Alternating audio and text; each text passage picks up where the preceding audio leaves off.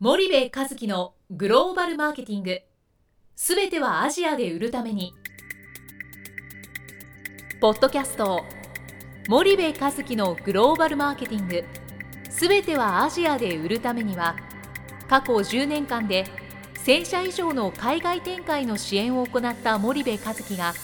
グローバルマーケティングを分かりやすく解説しますグローバルマーケティングとは世界のニーズに応えて利益を上げることアジアで売るためにはものづくりプラスグローバルマーケティングを武器とした戦略を持たなければなりません日本には素晴らしい企業が多く存在しますその企業とともにアジア市場を目指したい再びジャパンアズナンバーワンと呼ばれる時代を作りたい森部和樹はそんな思いを持ちながらこの番組を皆様にお届けいたしますこんにちはナビゲーターの妻風間です。こんにちは森部和樹です。いや森部さんあの引き続きあの質問が来ておりまして、はい質問が溜まってるのにあまり紹介してなかったというはいちょっと申し訳ないんですけども、はいあのこれから質問にまあ今後答えていきたいと思います。はいで今回なんですけども。え S さんという方から、はいあのまあ、メールをいただいておりますえと、はいで読ませていただきますと、はいあのいつもポッドキャストを楽しく聞いておりますと、はいで去年の10月頃からうんポッドキャストを聞き始めて、うんまあ、森部さんのうんこの口調に、うんあの非常に虜になってああの第1回より繰り返し聞くようにしている毎日ですあと。ーありがとうございます。で今あの通勤ではい東京まで通ってるので、その中でポッドキャストを楽しく聞かせていただいていますと、はいで私は今現状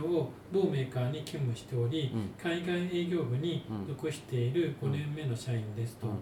で森部さんのあの得意の分野であるチャンネル構築うんがまさに、うんあの企業としてう課題となっており、んうん特にアジア新興国でのうんチャンネル構築をうあの全社的に今推進している最中ですと、んはいでその中で私はアジア新興国のうん担当になっているんですけれども、うん我々の会社も、うんあの先進国うんでは意外とうまくいってますと、うんただそれがなぜうまくいってるのか、うんちょっとよく私には理解できないので、うんもしよろしければうんアジア新興国とうん欧米先進国でうのんチャンネル構築の違いうんについて森部さんなりのご意見をお聞かせいただけませんかとはいこれからも引き続き聞きますのでよろしくお願いしますと。エスさんあありりががととうごうございましたざいます。えっとそうですねアジア新興国と先進国でのチャンネルの違いは何ですか。はい、えっとねこれはまああのー一言で言うとはい未整備かうん整備されてるかっていう違いなんですようねんうんはい。でアジア新興国は未整備。うんうんで先進国は整備されてる、はいでなんでじゃあ未整備と整備されてるのとあるんだったら、まあこれ時代背景なんですよねはいで結局その欧米先進国の方が先に発展してるわけで、うんうんまあこれど何事においても言えると思うんですけど、まあ、全てが整備されてるわけじゃないですか、はいで当然チャンネルも同じでうん整備されてるんですよね、で整備されてるっていうことはどういうことかっていうと優秀なんですよね、うんでその中でのオペレーションがちゃんともう回回ってるとはいしっかり、ま、回りきっちゃってると。はいですから例えばその日本と、えーアジアをね比較した時に、日本って代理店さん優秀じゃないですか、うんうんうんうんあのディストリビューターとかはい代理店とか特約店とか販売店とかって呼ぶかもしれないですけど、この人たちが言ったらまあなんだろう皆まで言うなですよね。うんもう両社で決めたえー目標数値はい今期いくらっていうのがあったら、えーそれをその黙ってでもあの遂遂行行ししててくれるとですからメーカーとしてやることっていうのは、はいまあ、定期的なルート営業をして、うんうんうんえー代理店さんとの関係構築をして、うん引き合い管理をして大型案件にはメーカーも一緒にユーザーさんに出ずばってって、うんえー営業すると、うんうんいうことだけをしてれば回るんですよね。はいでこれが欧米えー先進国では、まあ、近しい状況であるうんうんうんだから比較的うまくいくっていうのはどの日本企業も日本でその経験値があるわけで、はいそれと同じようなことを若干欧米風に現地化してしまえばうんそれで回るわけですようね。んでアメリカの、まあ、セールスマンなんかも、もうあの売るものによってあの若干の差はあれ、言ったらプロですからそうねですねそのセールスっていうことのですからもっと言ったら日本の営業マンよりもセールスに関してはプロフェッショナリズムが高いうんでそうするとそれはうまくいくっていうのはまあそうです楽ねなんですよね。うんうんで一方でアジアってなかなかそうはいかない、うんであの言ったら代理店としての歴史も短いし、はいその、えー機能やノウハウも少ないし、うんいや優秀なとこはいっぱいありますよはいけどやっぱり欧米先進国日本の代理店に比べたらやっぱりそこってまだまだなので、その人たちを教育していくっていうことをやらないといけないんですよね。うんうんでここがやっぱりすごく難しさを感じるところではい多くの日本企業はまあそこまで考えていないですよね。でいい代理店とにかくいい代理店を選んうんで、うん選んだらそこに任せるはいとあと日本や欧米先進国でやってきたルート営業というものをうんやるんだけども、うんなかなか数字が上がらないんでう、んまあ、苦労するはいということがまあ一番大きな違いですよね。なるほどなるほど多分この S さんも多分5年目ということでまあ欧米ではうまくいってるとで欧米流を会社としてアジアに持ち込もうとしてるからそこで違いが分かんないから悩んでるのかなと思うんですけど、まあ、日本と欧米は一緒ですと、うんほぼうんした時に、まあ、大体の企業さん日本企業さんはそこでは成功していると、うでんそれをアジアに持ち込んでう、んうまくいかないっていうのは一番の理由はうどんこにあるんですかね、そのメーカーがそのディストリビューター、まあ、チャンネル、はいまあ、代理店と逆転販売店に対する、その出ずばり方が少なすぎるんですようーね。んで日本や欧米だったらそんな出ずばるなよメーカーはっていう話はなんいです、はいなんですけどアジア新興国だとそのいわゆる引き合い管理みたいなうん生ぬるい管理ではなくて、うん代理店の営業マンのプロセス管理っていうところまでをやらないと、うんえーなかなか、えー数字が立たないはいでそんなの日本でやったら何様だって話になるじゃないですかそうですねはいメーカーが代理店の介入しすぎた介入しすぎだみいたいな話になると思うんですけど、はいはやっぱアジア新興国ではそこまでやらないといけないなうーんでその介入度合いがやっぱり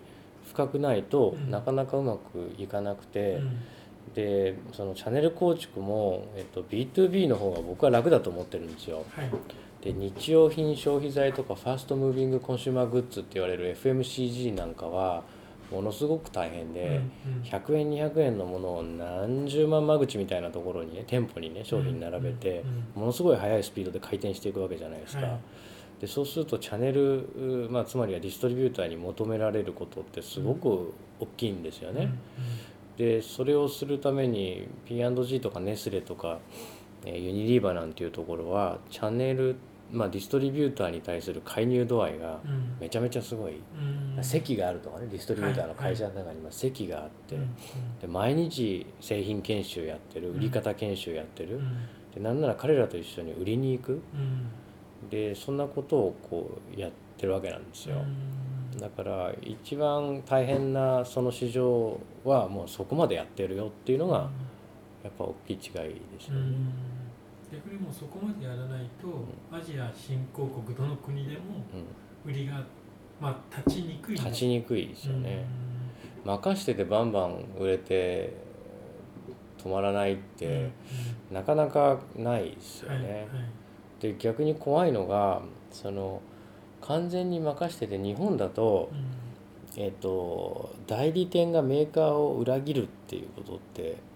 あんままりあほぼないですよ聞かないねで。すよえーね仮に、えーその代理店にとってうんその裏切って別のところとくっついた方が会社の業績が上がるって分かってたとしても多分それを実行に移す代理店さんってそんなに多くないですよね。けど ASEAN だったうんらはい儲かるんだったら儲かる方に行くっていうのが、うまああの普通の感覚ですからねその罪悪感なしにうん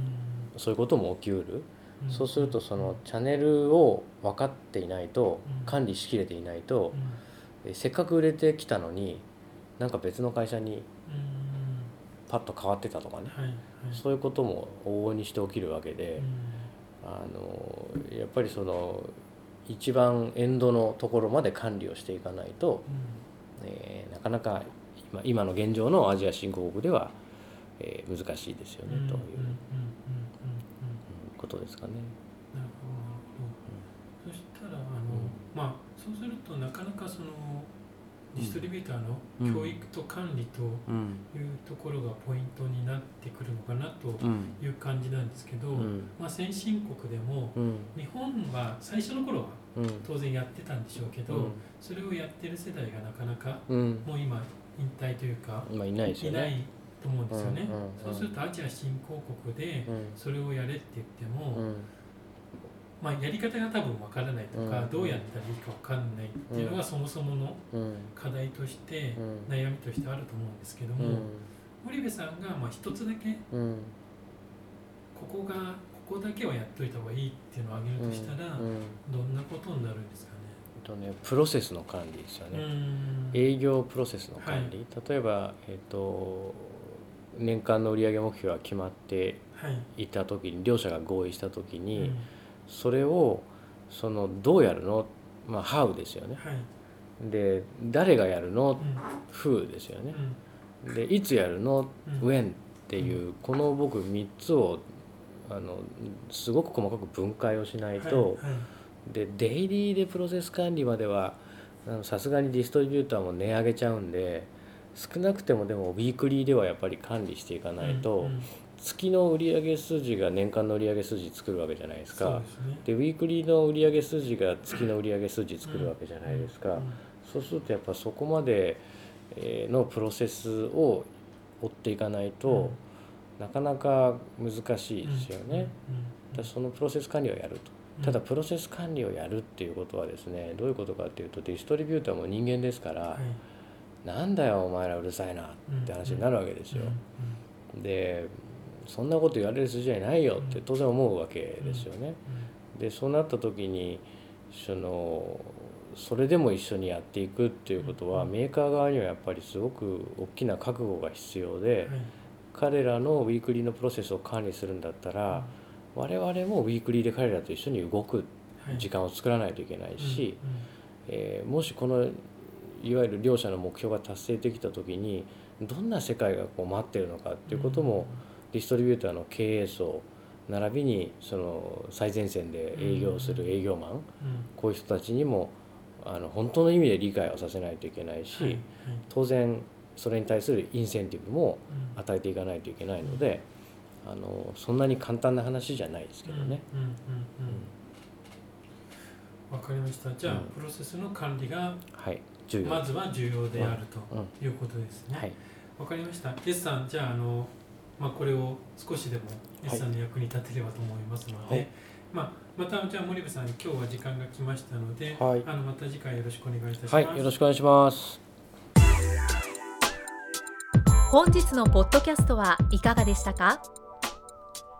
番組では森部和樹への質問をお待ちしておりますご質問は podcast アットマーク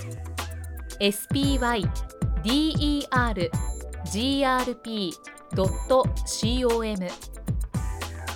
ポッドキャストアットマークスパイダー grp.com までお申し込みくださいたくさんのご質問をお待ちしておりますそれではまた次回お目にかかりましょう